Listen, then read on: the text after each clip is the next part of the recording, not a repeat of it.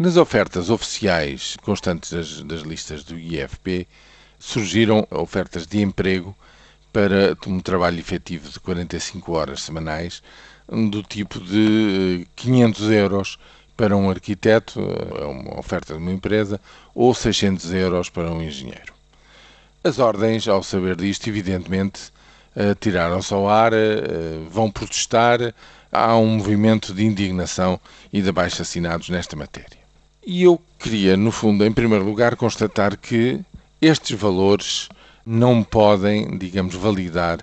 a célebre teoria, enfim, de que todos os fatores são racionais, de que os mercados produzem o preço, digamos, certo, sinalizam o que deve ser sinalizado em termos de valores relativos, num caso destes, para, ao fim de anos e anos de estudo,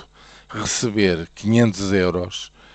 quando o salário mínimo nacional está em 485 euros e deveria ser a remuneração para quem não tem qualquer tipo de estudos, quando, enfim, tem a escolaridade meramente obrigatória, isto, no fundo, é o maior incentivo que eu jamais vi contra o esforço e contra o estudo, por mais que a propaganda oficial diga que é preciso saber mais, que é preciso, no fundo, qualificarmos todos para poder ser mais produtivos, mais competitivos e dar um contributo mais positivo para o resultado final nas empresas.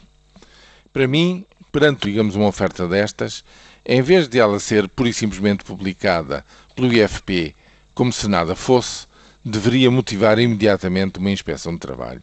na medida em que, se para um engenheiro se pagam 600 euros, muito provavelmente para os trabalhadores não qualificados está-se a pagar abaixo do salário mínimo nacional.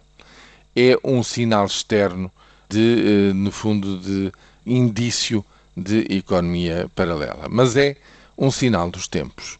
O discurso e a prática da necessidade de cortar, a necessidade de empobrecer, da necessidade de reduzir o valor do fator trabalho para que as empresas se tornem produtivas e se tornem, digamos, competitivas, leva a estes extremos verdadeiramente absurdos. É este o Portugal em que estamos, é esta vergonha a que chegamos no mercado de trabalho.